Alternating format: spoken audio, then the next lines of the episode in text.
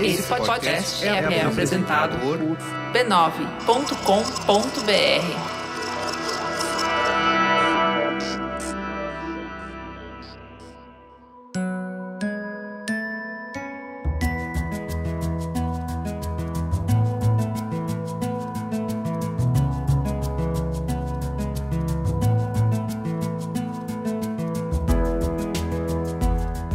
Mamileiros e mamiletes, desacelerar faz parte da nossa rotina intensa de papos profundos. Durante as férias, o Mamilo sai do formato tradicional, sai das pautas mais polêmicas e te convida para conversas mais leves, papos mais soltos. Já conversamos sobre viagens, sobre humor, sobre beleza e dessa vez vamos falar sobre relaxar. Por isso, Deixa pra lá toda a ansiedade, expectativa e o nervosismo das notícias, mensagens e reuniões e vem com a gente curtir um papo super relaxante. Eu sou a Juva Lauer. Eu sou a Cris Bartz e esse é o Mamilos Férias de Inverno 2022.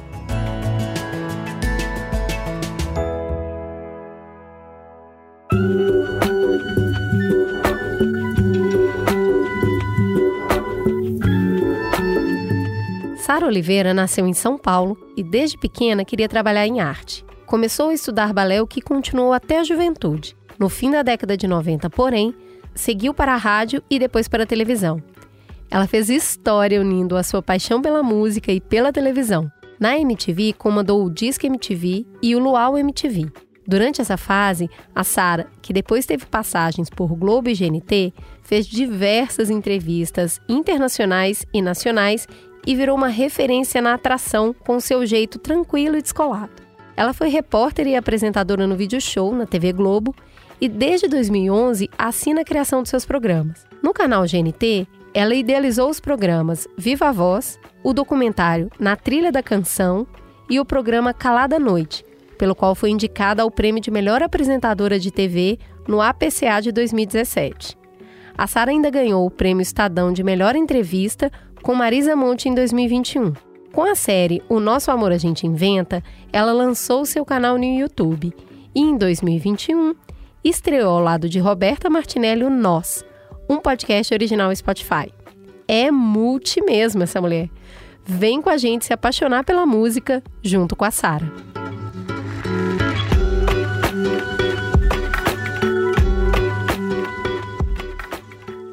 Para tirar férias, é aquela pergunta, né? Quem você levaria para uma ilha deserta? A gente resolveu chamar pessoas que a gente levaria para uma ilha deserta para passar umas férias. E a nossa convidada de hoje é a Sara Oliveira. Sara, que bom te receber pessoalmente, presencialmente Ai, aqui no estúdio. Conte para os nossos ouvintes quem é você na fila do pão. Quem sou eu na fila do pão? Será que eu sou uma pessoa boa para ser levada para uma ilha deserta, Cris? Já tá aqui. Já, tô tá aqui. aqui com você, né? Ai, adorei. Cheguei aqui, conheci a Carol, linda. Viaju. Fiz fotos. Eu adoro vocês, né? Fazia tempo que a Delícia. gente não se encontrava. A gente fez.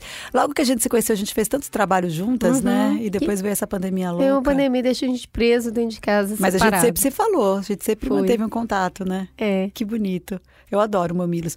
É, eu sei que você perguntou de mim, mas eu queria dizer que foi o primeiro podcast que eu ouvi aqui no Brasil. A gente não tinha cultura. Eu fiz um stories no meu Instagram falando sobre isso. A gente não tinha cultura de podcast antes, eu acho. Eu, pelo menos, não tinha. Então eu ouvi os gringos, tal, é, amigos é, dos Estados Unidos sempre ouvindo podcast. Quando eu ia para lá, eles estavam ouvindo. Conheci vários assim. E daí o Mamilos foi o primeiro que eu ouvi, que acho que foi 2017 ou 2018. Mas vocês já estavam fazendo já. história desde 2014, desde né? Desde 2014. E daí eu tive a honra de fazer com vocês o Histórias de Niná para Garotas Rebeldes, que foi um projeto lindo, o primeiro podcast infanto-juvenil que vocês realizaram. Eu nunca vou esquecer o dia que eu sentei aqui no estúdio e comecei a narrar e a Ju começou a chorar uhum. de emoção, do tipo, cara, eu consegui, a gente conseguiu e a gente vai colocar no ar esse esse livro narrado, que é um livro tão importante para as adolescentes, que mostram mulheres muito importantes. É né? uma Aliás, delícia de projeto. É lindo, né? E eu fiquei super emocionada. Eu lembro que eu tinha que continuar. Eu, eu, eu não podia olhar para a cara da Ju com os olhos cheios da, é, de água, porque senão eu ia chorar também. Foi muito bonito esse Ou encontro. seja, já estamos na estrada há algum tempo, não é, é mesmo? É. Esses caminhos aí já se cruzaram há algum tempo é, atrás. É verdade. E é uma felicidade poder fortalecer ainda mais essa parceria trazendo você aqui para conversar hoje. É, verdade. Mas conta para todo mundo aí que ainda não reconheceu sua voz, eu duvido. É Mas quem ainda não reconheceu sua voz, conta aí, quem é Sara Oliveira? Gente, eu acho que eu sou uma comunicadora, uma apresentadora apaixonada por música e por histórias. É isso aí. e a gente chamou a Sara porque ela tem tudo a ver com o que a gente pensa quando é para ter um bom papo, uma boa companhia e para relaxar. Ai, que delícia! Mas eu sou agitada. Cris. Pois é, era isso que eu queria começar te perguntando. É, para você, o que, que é descansar? Qual que é o conceito de Dormir. descansar? Eu preciso dormir. Dormir. Eu preciso dormir. Você é boa de cama? Não, ah, quer dizer, sou aquelas. eu, eu, eu sou notívaga, né, Cris? Eu E tenho aí? até o Cala da Noite, que foi um projeto bonito que eu pus. Foi no- mesmo. Eu falo projeto porque ele teve o seu arco de começo, meio e fim, que nem todo mundo é notívago nesse país. Então, eu fiz duas temporadas lindíssimas para mostrar mais de 200 profissões, não só os artistas. Então, óbvio que teve Caetano Veloso, que é o mais notívago, Jô Soares, que é muito notívago. Teve também, além do Jô, teve Wagner Moura, Dona Bibi Ferreira, Marisa. Teve tanta gente notívaga. É, mas médicos, e não só médicos e artistas, mas também, sei lá, corretores de imobiliária que fazem, que, que, que vendem imóveis à noite, é, bailarinos que treinam à noite, é, enfim, eu lembro que as pessoas, até hoje as pessoas me param para falar, cara, eu era muito marginalizado pela minha família e agora as pessoas entendem que cada um tem um, né, um bio, ah, um ritmo, né, diferente. Isso, uma, assim. uma forma de existir no Isso, mundo, né? Uma forma de existir no mundo. E eu sou da noite. E eu tenho dois filhos e eu durmo três da manhã, mesmo assim. Três da manhã. É. E acorda que hora? Então, eu, eu, eu não marco nada antes das 11. Mas aí é porque eu posso hoje em dia. Então, é, até falar isso pode parecer inadequado, mas o que eu quero dizer é que, assim, pro meu tipo de trabalho eu consigo, porque eu trabalho muito à noite. Então, eu consigo não marcar nada antes das 11 da manhã. Você organizou a sua vida para atender uma demanda que é do seu ritmo. Até porque quando a gente sai do ritmo é sofrível demais, É né? E aí não é demais. sustentável. Não, é muito. E daí, quando tem que levar as crianças muito cedo em alguma coisa, eu, eu, eu, me, eu me organizo com o Tiagão, assim, e ele que sempre leva, porque ele é da manhã, então o pai deles que leva, e eu, e eu fico, tipo, às vezes eu tenho que levar, então às vezes tem um, sei lá, um, um School of Rock, uma aula de banda, que eu tenho que levar às 10 da manhã, que não é cedo, lógico que é tarde, mas eu tenho que me preparar, preparar as crianças, né, né. E quando tem trabalho que tem que estar às 8 da manhã, eu vou estar lá, que seja 6, 7, lógico, Mas filmagem. você consegue levantar num Não, mas eu passo mal. Ah, é? Eu vou, mas eu passo mal. Isso que eu quero dizer. Eu sou super, super responsável, mas eu não me sinto bem, não. Eu começo a acordar depois das nove. Então, se a pessoa me chama para trabalhar muito cedo, eu estarei lá. mas eu estarei lá muito mais quieta. Não estarei com esse pique que eu tô aqui. Então, é difícil, assim, para mim. É bem interessante porque assim você consegue respeitar o seu jeito de ser no mundo e até buscar trabalhos Eu que busco, te é permitam isso. fazer isso, eu tenho esse, né? é, ainda bem que eu tenho essa sorte, né? Agora, não foi Nem- sempre, sempre que nem- você trabalhou com isso também, né? Pra quem não conhece, você começou como bailarina, chegou a dançar em Londres, numa companhia em Londres. Qual que é o papel da dança hoje na sua vida? Ela é um lugar de descanso ou a dança ainda é um lugar de técnica, um lugar que te leva pra essa época de bailarina profissional? Nossa, é um ponto interessante, porque eu fazia balé à noite também. Eu treinava três horas e meia todas as noites, a partir das seis da tarde. Eu nunca treinei de manhã. E quando eu era adolescente, que eu tinha que ir pro colégio de manhã, eu assim, eu passava mal, minha mãe tinha dó. É uma coisa realmente assim, que era muito louco. E tem gente que desperta super bem, né? O balé sempre foi para mim algo muito que me deu disciplina, tá? E uma É. bela postura. É, eu tenho postura, é Vamos verdade. lá. É verdade. Mas sabe que até impostação de voz, eu acho que musicalidade, porque no Cisne Negro, eu fiz Cisne Negro minha vida toda, né? Estúdio de balé Cisne Negro. E quando eu morei em Londres também. As aulas eram com pianista no, dentro da sala. Olha que privilégio lindo, Muito. assim. Então, essa coisa da cadência, da. Eu, tô- eu sou louca por piano. Eu fazia aula de piano, inclusive, mas eu não sei tocar. Meus irmãos tocam super bem, mas eu não. Minha filha agora toca bem também. Mas a musicalidade veio também pelo balé, eu acho que a disciplina. Então, tudo isso que, isso que a gente está falando aqui, do, da dificuldade de dormir, de conseguir dormir melhor de manhã, é, nunca me tirou a disciplina. Eu, dentro do meu carro, sou muito disciplinada, de verdade. Eu nunca, nunca deixei nenhum trabalho, eu nunca sou, entendeu? Se tiver que ser. Mas é, quando eu fiz o vídeo show da TV Globo, era muito difícil, porque as filmagens de bastidores das novelas começam às seis da manhã. Eu emendava. Eu emendava para estar lá. Então é muito complicado, assim. Eu, chegou um momento que eu falei, cara, eu não vou aguentar. Tem um lugar que é um lugar de tensão e tem um lugar que é de relaxamento. E a música, que é sempre foi seu elemento é, primário de trabalho, ela é capaz de suscitar as duas coisas, né? Você pode estar tá dirigindo no trânsito, escutando uma música muito agitada, muito tensa, e você vai ficar mais agressivo Opa. no trânsito. Tanto quanto você pode estar escutando uma música deliciosa, leve, suave, e aquilo também mexer com o seu estado de espírito. Como que você usa a música que você tanto conhece para ajudar nos seus moods? Eu acho que isso acontece, bom, não sei, com todo mundo que tem uma relação mais profunda com, com as canções, né? Você pode estar assistindo uma série, um filme, uma novela e de repente tem aquele sobe-som e aquela trilha que você para e você esquece até a cena que estava assistindo. Música tem esse poder, né? É muito importante trilha sonora, né? Então, eu, eu tenho um mecanismo que às vezes eu, eu sou muito sensível, eu sou muito chorona. E você sabe disso. Eu tô falando, eu já me emociono tal. E, e às vezes tá, em, tá entalado e eu preciso pôr para fora é, aí eu ouço música. Porque a música me emociona de alguma forma, sabe? Mas a música tem esse poder de mudar o humor mesmo, ela transforma o ambiente, né? Nosso é. ambiente interno, né? Eu acho que também quando você tá com raiva, você escutar uma música muito forte, muito alta, ajuda a extravasar. Ajuda a extravasar, ajuda até você passar é, desse estado de raiva para um estado mais. Tá tudo bem, é a vida, né? Agora, o que, que é escutar música? Eu escuto essa, todo dia. Essa música que você escuta, assim, uma música. É, o que, que é apreciar uma música, sabe? Porque ao mesmo tempo que a gente para para observar uma obra de arte, para para assistir um filme, a música leva a gente para um lugar muito multitask que você está ouvindo a música enquanto você está fazendo alguma coisa, alguma outra coisa. Você costuma colocar o fone de ouvido e ficar só ouvindo aquela música e estar tá presente com aquela música para entender mais da letra, da musicalidade? Super. Eu, tem, tem discos que eu ouço até por causa do meu trabalho, que eu ouço duas, três vezes para poder entender. Porque a primeira vez que eu ouvi, eu amei. Mas aí eu ouvi pela segunda vez e eu entrei naquela história Aí já tem um outro, aí ganha um outro significado para mim, assim. Tem tudo a ver com o que você tá falando, uma série que eu participo, que estreia agora dia 5 de julho, é, chama, é, chama Sem Título. Estreia é, no, no, Sesc, no Teatro do Sesc 24 de maio, fica em cartaz, e também é, no streaming do Sesc, no YouTube, em várias plataformas. E ela fala sobre a relação, as diversas relações que a gente tem com as obras, né? E os múltiplos olhares em torno de uma obra de arte. E o meu episódio dialoga com arte e música. E, eu, e eles me mandaram hoje a chamadinha para eu postar depois.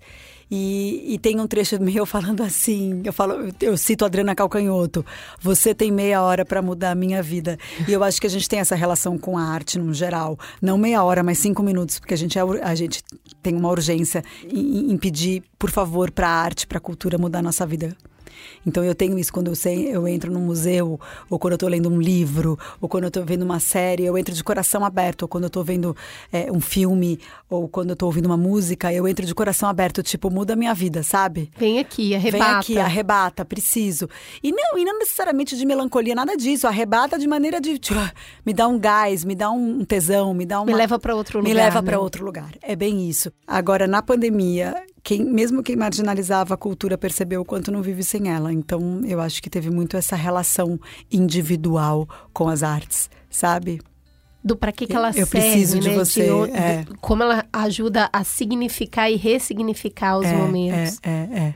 Voltando um pouquinho para o que, que é música ruim, eu adoro o seu conceito de música ruim. Já escutei você falando isso em outros lugares, porque o conceito de falar que algo é ruim não tá ligado ao ritmo, nada ao gênero ver, musical. Nada a ver. Conta para todo mundo o que é música ruim. Então, na verdade, o meu conceito é sobre música boa. Hum. Que eu digo que as pessoas têm uma mania de achar que música boa é música rebuscada, que são letras profundas. E eu acho que a música boa é aquela que emociona. Entendeu? Então, no meu, no meu, na minha playlist sempre teve todo tipo de gênero musical, sabe? Eu escuto desde Miles Davis a Marília Mendonça, passando por Marisa Monte, por Nina Simone, e daí Racionais, Emicida, e daí tem o Zudzilla, e tem a de Luna, e depois volta pro... pro bem, bem popular, que eu adoro, a Ivete, aí depois é, esses caras aí, o, o, Lennon, esses rappers que misturam rap com funk, Anitta, eu gosto, eu acho bom, eu acho que é, é uma manifestação artística, se, se ela pega, sabe, assim, é porque é bom, é porque a música é boa, sabe? Aquilo emociona em algum lugar, bate, é conversa lógico. com as pessoas em algum lugar. É lógico. E seus filhos gostam tanto de música quanto você? Amam. Todo mundo ouve amam, música. Amam. Me mostram coisas, trilhas sonoras de filmes Porque que eu não tem conhecia. Isso, né? Esse negócio... Post Malone, outro dia ele veio com a música Sunflower do Post Malone, que eu não conhecia. Eu falei, ah, meu, de cinco anos. Pois é. é, tem esse lugar, eu sinto muito que ao passo que eu vou envelhecendo, eu começo, eu permaneço ouvindo o que eu já ouvia e ouço um pouco menos o que tem de novo. Aí de vez em quando cai na minha timeline, alguém me apresenta, eu fico apaixonada. Essa atualização para você que trabalha com isso Nossa, já é, é mais muito, simples, é, né? E é muito automático. Mas então eu, você, eu é... te perguntar isso, o é, que, que é esse automático? É que chega em mim. Chega. Então, o Tim Bernardes lançou esse disco novo, que é uma coisa, Mil Coisas Invisíveis. O Tim Bernardes é o compositor dessa geração, coisa linda, de compositor de que fala de amor, né? Então, para mim, assim, é, é uma coisa meio Leonard Cohen dessa geração, sabe? Que fala de amor de uma maneira muito visceral, assim. Mas daí tem o irmão dele, o Chico Bernardes, que lançou um disco aos 19 anos, sabe assim? Aí tem a, aí tem a Marina Senna, que você entende por que, que ela viralizou, porque é original. É original, é divertido. Ela é ótima no palco, entende? E para mim vem automático, vem, chega em mim assim. Agora, essa geração atual que a gente tá de músicos, é, tem sempre aquele negócio de falar, na minha época era melhor, na minha ah, época é tocava mais. Isso é uma bobeira. A gente acho. tem alguns gêneros que parece que de época em época estão tão se renovando, né? Não, isso, isso tem. Eu acho que existem releituras. Eu acho que é diferente quando é releitura. Eu não critico. Se é uma releitura bem feita, beleza. Mas não é original. E existem bandas aí que são releituras de bandas antigas. E existem pessoas que fazem uma arte mais original, mas que têm referências muito boas né? Então eu fiz um especial agora sobre Carole King e, e, a Tia, que é de uma nova geração, participa, por exemplo. E ela fala o quanto ela ouviu Carole King. Quando eu fiz. É, e eu vi as, as, as mentions no, no, meu stories quando eu fiz Johnny Mitchell, que era 50 anos de Blue, do disco dela, e agora a Carole, 50 anos de Tapestry, de gente de 20 anos, 21 porque são pessoas que não, não, não me conheciam da MTV, porque nem eram nascidas, mas que me conheceram através do TikTok, por conta da Rita Lee. E é uma galera que, tá, que ouve Rita Lee. Que, que ouve Montantes. É. Entendeu? E que ouve gente jovem também, mas que, que tem essa coisa com Led Zeppelin, com Black Sabbath. Eu acho muito legal, sabe? É, Ou, e, e, tem o Fleet Fox, que, que, é, que, é, que é uma... O Fleet Foxes, que é uma banda maravilhosa, nova, entendeu? Eu fiquei muito impressionada com o documentário da Billie Eilish que tem disponível Ai, em streaming. Pelo nível de, disso que você está falando, dessa originalidade, desse negócio de fazer uma invenção, de vamos tocar aqui dentro do apartamento, Cris, pegar a reverberação. Cara, é, que negócio interessante. Ela tinha 17 anos quando ela fez aquele disco com o irmão dela na garagem de casa, assim. Eu vi uma entrevista com o Dave Grohl falando era uma coisa que o Nirvana fazia, porque era muito, era, era muito alternativo e de repente foi pro mainstream de uma, de uma hora para outra. Tanto que o Kurt Cobain levou um susto. Isso aconteceu com a Cassia Eller também, que era um pouco mais alternativo e de repente bombou com, com um disco com você, o meu mundo ficaria completo, e mais ainda com o acústico MTV. Então o Nirvana tinha essa, essa história de vir da garagem e ir pro, pro popular, né, pro pop, o que eu acho maravilhoso. Eu acho que todo mundo tinha que tinha que ser. Todo mundo quer ser pop, não tem essa. de ai, não. É mais eu, eu, gosto de música alternativa, eu gosto de música índia. Até a música índia tem que ser pop, porque tem que democratizar, todo mundo tem que ter acesso, né? Sim. Que é aquilo que eu falo, música mas boa. Mas tem muito ciúme, né? Tem muito ciúme. Ah, tipo, mas tem muito ciúme em tudo, Cris. Sabe, tem, eu, eu morro de rir disso no Mamilos, de gente vir e falar mas eu gostava de vocês antes, desde o início. Agora todo mundo conhece. Tem um ciúme, Uma né? Esse bobeira. negócio que é só meu e agora tá todo mundo ouvindo e popularizou, perdeu a graça. Ah, eu acho uma bobeira. Aí eu fui cria da MTV, né? Então não tenho o que falar sobre isso. A gente era pop. É isso aí. Eu era uma garota que ouvia rock and roll. Era uma garota que ouvia Bob Dylan, David Bowie e, e MPB, Chico, Marisa, Monte, papapá, nananã. Eu fui lá pra falar de Britney Spears e acabei me apaixonando por tudo. Pelo Justin, pela Beyoncé e consegui entender o valor maravilhoso do- da música pop. Então é isso. Só vou falar uma coisa da Billie Eilish. Quando eu apresentei o, o Grammy em 2020, eu fiquei louca por ela. Eu falei, quem é essa garota? Que ela ganhou tudo, ela não ganhou, nem, ela, ela não ganhou nem revelação. Ela, revelação foi a Rosalia, que é, um- também acho a coisa mais original que existe, que mistura jazz com metal e com reggaeton, sabe? Eu falo, o que, que essa menina faz aos 25 anos, É Cris? muito legal. É muito original. Ela vem agora pro Brasil, né? Em setembro. Tô desesperada pra ver Rosalia.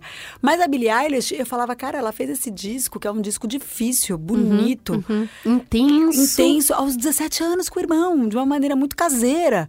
E ganhou o melhor disco do ano no Grammy. Eu tava ali apresentando e fiquei chocada de vê-la de vê-la assim, sabe? Se apresentar. Uma menina, né? Uma E garota. aí sobe e, uma teve- e- menina. e daí, quando ela ganhou. Acho que o te- o terceiro prêmio, ela não queria nem subir. ela ficou meio nervosa, sabe? Eu acho isso, acho isso verdadeiro, assim, eu entendo isso. E eu acho que é isso que acaba fazendo tocar as pessoas. Porque É. essa originalidade, esse negócio do amador, fez com amor. É, é. Fez na diversão, fez Ah, eu porque era acho- legal. Eu acho, eu acho, essa- eu acho que tem que encarar, claro, como um ofício, porque música é ralação. Não é só, ai, estamos aí. Na verdade é pouco, né? Tem muito trabalho. Muito trabalho. E, e- e eu não gosto de postura de gente, não importa a idade. De qualquer geração que acha que, ah, eu faço um som e eu sou muito bom e nanana. Eu não gosto disso. Eu acho que tem que encarar a música como um ofício, porque é um ofício foda, importante, difícil. E, e- e- e as pessoas não imaginam o quanto é difícil, assim, criar uma melodia, criar uma, uma, uma letra. E aí você vê, a gente falou de gente jovem aqui, com pouca idade, lançando discos incríveis. Os caras da Tropicália eram jovens assim. E hoje em dia os caras estão com 80 anos. Agora que delícia, né? A gente tá isso. na safra dos 80. Maravilha. Que vinho bom que esse, vinho hein? bom. Dos homens e das mulheres, né? Sim. Mulheres que não chegaram, nem todas estão com. A Carole King, a, a Johnny Mitchell, a Pat Smith ainda não tem 80. Mas aqui no Brasil a Rita ainda não tem. Mas é, é, é Gal ainda não tem, Betânia ainda não tem 80. Mas assim, produzindo todas, assim, sabe? A Rita agora tá com, tava com a questão de saúde, estava produzindo outras coisas. Então, livros, a, a- a exposição dela. Mas ali a criatividade saindo por todos os poros, Por todos né? os poros, né? Gal, é, Betânia com disco novo, com show, Gal, Gal também com disco novo e com show, enfim. É, é reverenciar essa galera. Mas a gente, eu, eu acho muito importante isso, porque é, é a longevidade colocada aí ah, na cara, né? É lindo. E a as gente pontes, fala né? muito de envelhecer ou ficou velho. A gente tem um- uma questão, né, de achar que o ve- velho é automaticamente uma coisa ultrapassada. Né? Então ficou velho, isso é velho.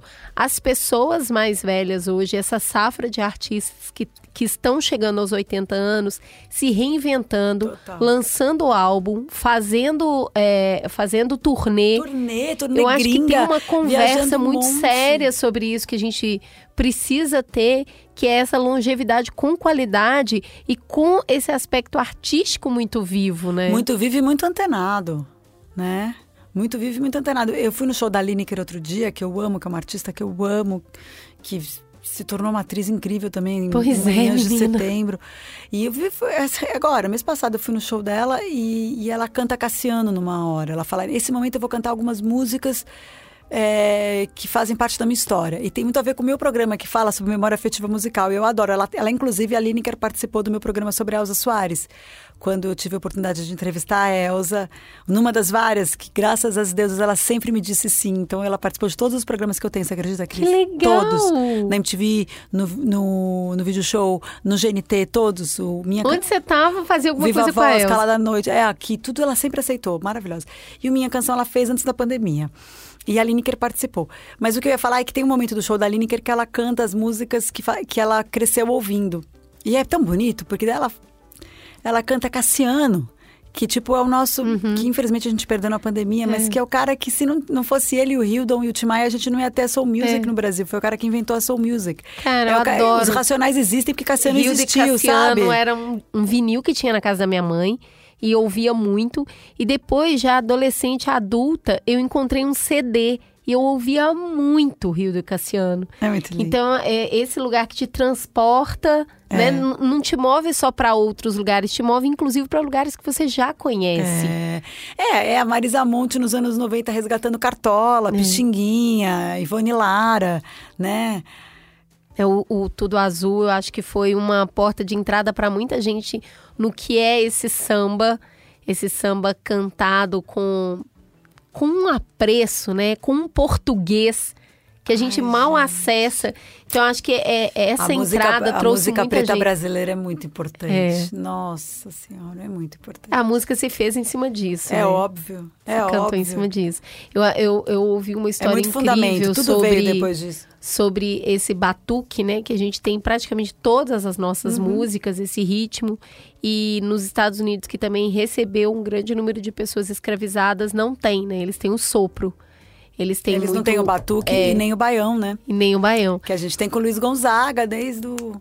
É muito interessante, porque o que eu entendi, né, do que eu li, é, do que eu tive acesso, foi que é, muito cedo descobriram que as pessoas escravizadas se comunicavam através dos tambores. Que bonito. E né? que eles conseguiam organizar fugas e resistência através dos tambores. E que logo que descobriram isso, tomaram todos os tambores e os tambores foram proibidos nos Estados Unidos durante 100 anos. Nossa, Cris. E aí nessa proibição se perde. Se perde, é claro que se perde. Né? É claro que nada é totalmente perdido, se transforma. Né? O, o jazz que a gente é, tem tanto acesso, a musicalidade de Nova Orleans, que também se reinventou em cima do sopro, mas é esse tambor que acabou saindo em outro lugar, em outro instrumento. É interessante o que você está falando, porque o funk americano, eu fiz um especial sobre o funk americano desde os anos 60 até hoje. Então, desde do começo de tudo, assim, do né, James Brown, é, é, Sly, Sto- Sly Stone Family e, e- e- a maravilhosa Bette Davis. Foi ela que apresentou para o Miles Davis quando ela era casada com ele, o Jimi Hendrix. Então, essa coisa do, do, do, do funk até hoje, quem tem aí? Black Pumas, John Batiste, esse projeto lindo Silk Sonic, que é do, Maravilhoso. do Meu Anderson Deus do. Paak do- e do Bruno Mars. É muito bom, mas são reverências que esses, Uhum. esses garotos novos estão fazendo pro, pro fundamento do funk, né? Então, esse funk, esse funk americano que também é importante para para a nossa música e a nossa música é muito importante para deles também porque Uhum. o batuque que, então esse funk americano ele também foi muito influenciado pelo batuque daqui né É. A- ah, e daqui, da, da África, né? Que, que, que o, o, o Jorge Ben, o Gilberto Gil, tanto colaboraram, né? Refavela Realce É. e Refazenda é uma trilogia que é a maior contribuição afro-brasileira para e é música. legal escutar esses três na sequência, né? É muito Como importante, você entende a narrativa. Muito, Aliás, Cris. Gilberto Gil é um negócio, né, gente? Gente, não dá. Mas vamos lá, Nosso a narrativa vivo. é a narrativa que ele traz nesses três é, é, álbuns. Se você ouve na sequência, é uma aula de, de cultura, É. de política, de geografia É, é, e de, geografia. amor, né? É. Entre esses três discos, assim, a gente devia estudar na escola, porque é, tá tudo ali, tá tudo explicado A ali. minha filha está estudando o Amarelo do, Ai, que lindo. do Emicida. E daí tem a parte 1, a parte 2, de colher, de plantar. Super bonito. Eles viram filme na escola. Espero que todas as escolas exibam. É, é uma aula de história, uma É, aula de porque música. tem isso mesmo, né?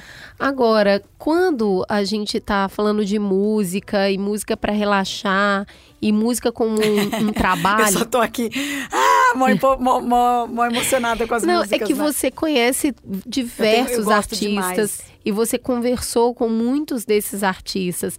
Essas pessoas, elas conseguem relaxar ouvindo a própria música? Ela- eles não, muitos não ouvem música, né? Diz que o Chico Buarque não ouve música. É mesmo. É, já o Caetano ouve de tudo. Eu, eu, às vezes, eu às vezes entendo o que você quer dizer, assim. Eu ouço música para fazer, eu faço pilates, sou pilateira há muito tempo, né? Então eu faço pilates em casa, tal, eu já tenho todas as minhas séries, tá? Porque realmente eu fiz quase profissional. E, e eu ouço, eu faço pilates ouvindo música. Eu, eu só dirijo ouvindo música. Mas tem um momento que a música vira um ruído. Aí é uma coisa nossa interna. Aí se virou um ruído, eu desligo. Sacou? Que hora que música vira um ruído? Não tem sei, alguma assim, atividade tem- específica? não, às vezes, em algum Você momento. consegue ler e ouvir música ao mesmo não, tempo? ler não. Ler eu não consigo. E escrever? Eu só escrevo ouvindo música. Sério? eu, Eu não, não escrevo muito, mas é porque os meus roteiros, eu- o, Felipe de Paula faz comigo, a Ana Pence também. Eu, eles fazem, eles fazem como se eu estivesse falando. Então, quando eu vou fazer as pesquisas para mandar para eles, depois eu, eu, eu faço a redação final. Eu eu tô ali fazendo as pesquisas, eu tô ouvindo música. Eu tô ouvindo música. Porque eu sou muito da eu sou muito do, do falar, né? Eu me comunico através da fala, não através da escrita. Então eu- a, a música me ajuda a escrever, sabe? Me inspira ali. Que interessante. Mas é que você é da escrita também, né? É, eu eu não fiz, por isso que eu falo, eu não muito. fiz jornalismo, eu não escrevo. Então, pra mim, até quando eu tô fazendo uma legenda de, de post no Instagram, ou, no- ou quando eu vou twittar alguma coisa, normalmente eu tô ouvindo música. Mas pra ler, eu leio bastante. Pra ler, assim, tem duas coisas. Eu não consigo ler é, Kindle, né? Eu não consigo. Não consegue ler em, em dispositivo eletrônico, é papel. Nem, nem roteiros quando chegam, eu imprimo. Que interessante. Aí depois eu reciclo, claro, depois eu uso para outras coisas, eu, eu re- reutilizo, enfim. Mas eu gosto de, de pegar no livro, virar a página, de sentir o cheiro. E, e quando eu tomo sol, eu não ouço música. Não, agora me explica isso aí. Eu não gosto nem de música na praia. Quando as pessoas começam a colocar música, eu não. Porque eu acho que é um momento muito de. muito individual, sabe? Ali. É um momento de contemplação? É, eu acho. Aí eu não. Claro, eu ponho meu fone quando eu vou caminhar. Mas eu nunca coloquei música na praia. Que interessante. Para é as uma pessoas ouvirem o que eu tô ouvindo, por exemplo. Nunca. É, a gente tem, é, tem esse, essa questão da música compartilhada. É, eu, eu que nasci em periferia, é, geralmente você tem um vizinho que escuta música muito alto e acaba que todo mundo vai ouvir a música daquele vizinho. Às vezes sai até briga, porque tem um outro também que ouve alto e aí vai ver quem vai ouvir mais alto. Mas por outro lado, eu acho isso legal. Porque daí você deve ter memórias afetivas maravilhosas de músicas que você conheceu através desses vizinhos. Muito. E é um, é um lugar de muito barulho, porque É. mora todo mundo muito perto. Aí eu acho, aí eu acho legal, acho, eu acho. Entende? Ai, isso- E aí, esse lugar da música que é a- não é a música da casa da pessoa, é a música daquela rua. eu vejo isso Porque nos todo mundo vai também. ouvir o que É ele vai verdade. ouvir. É. O carro chega a um negócio quase inexplicável de como alguém consegue se concentrar para dirigir com a música tão alta. o carro, o, o carro treme É, tem os carros tunados É. muito bons, tremendo. Que treme. assim. Não é que a praia, sei lá, eu acho que é porque quando você fecha o olho ou você tá ali, né? Então talvez, talvez me incomode por isso, quando tem muita música. Mas eu só tô pensando em algum momento que a música me incomoda, porque a música nunca me incomoda. Então eu consigo imaginar essa cena de você, de na, você na sua casa, com um vizinho ouvindo música eu acho isso máximo. É, ontem, ontem teve um negócio legal, menino. Eu quase desci no prédio. Tava tendo um- uma festinha, assim, mas a galera tava escutando uma, uma playlist tão boa. Tá vendo? Mas tão boa. Tava escutando, assim, um negócio, cara. Eu quase desci lá e falei, gente, Me passa a o nome da playlist. É, é. amigos. Que tinha isso, né, Sara? A gente é da época que quando você gostava muito de uma pessoa, você gravava uma fita pra ela. Sim, nossa, quantas eu já fiz pra namorados. gente. Olha isso, cara, era uma delícia isso, Era né? Era uma de prova de, comunicar. amor. Não, e aqui a é, gente ainda é gravava do rádio. Então, às vezes, o locutor falava num pedacinho da música. É, verdade. E tinha um locutor falando, a gente gravava e era aquela fita que você dava pra uma pessoa. E, a- e o rádio ainda tem aquela coisa da surpresa, você não sabe a música que vai Eu tocar. amo isso, eu ouço muito isso. rádio. Eu também. Eu ouço muito. E, aí, daí- quando toca e daí- aquela Aí você música. acha, ai, foi pra você, então agora eu vou gravar. Daí você pega da metade, fazia isso, pegava da metade, ai, acabou de tocar essa música, porque eu tenho certeza que é porque eu tava pensando em você, você tava pensando em mim. Bom, aí no meio toca, assim, aí você começa a gravar do meio. Isso antes, né? Mas hoje em dia tem isso de você mandar o link da música, Mandar né? o link da música. Então já teve a Você não precisa nem escrever nada O CD no WhatsApp. durou tão Chega o link pouco, da né? música, você já sabe o que significa. O CD, o CD durou muito pouco. Entre a fita cassete que a gente gravava e, MP3, ficou um tempão. é. Pro link, Pro teve o MP3, CD que é. foi muito pequenininho esse É porque a tempo. qualidade era muito ruim também. Era, era muito ruim. Mas era, era muito, era muito en- en- engraçado, assim, deixar a fita no ponto, porque vai tocar a música. E aí você ficar esperando e correr lá e apertar o REC pra tocar. Ai, que maravilha. Agora, Sara, é, a gente falando sobre música, sobre relaxar, sobre a música para relaxar, É, tem algum momento, tem alguma música que se ela tocar você chora? Todas. Que, como assim? Quase todas. Eu, só, eu me seguro no meu programa para não chorar. Esses últimos programas que eu fiz agora. Eu faço muita gente que, que faz canção de amor, né? Então é muito difícil. Eu acho que tem uma. Tem uma eu nem, nem consigo explicar para você. Aí, essa temporada começou com Nara Leão. É, a gente falou aí de tem, Nara Leão. Aí tem também. Nara cantando Roberto e Erasmo. Nossa. Aí depois foi pra. Como eu falei, teve Carole King, que o Tapestry é só sobre a separação dela. Então aquela coisa rasgada, maravilhosa, né? So Far Away, as outras músicas. Aí teve. Patufu, a, a Fernanda Takai foi, foi bonitinho, porque teve muita memória do, do Luau. Mas teve esse especial de funk que deu uma levantada. O especial de funk eu dançava no estúdio canta, é, cantando, eu, é, apresentando e falando do programa. E, e, foi muito incrível, assim. Aí teve Chico César, mas agora vai ter um. Ai, não posso falar. Nossa, vou ter um convidado muito foda para encerrar essa temporada mesmo. Vamos ouvir, vamos é. ouvir. A gente acompanha todos Nossa, os alguém projetos. que eu tava esperando tanto, mas sempre chega na hora, né?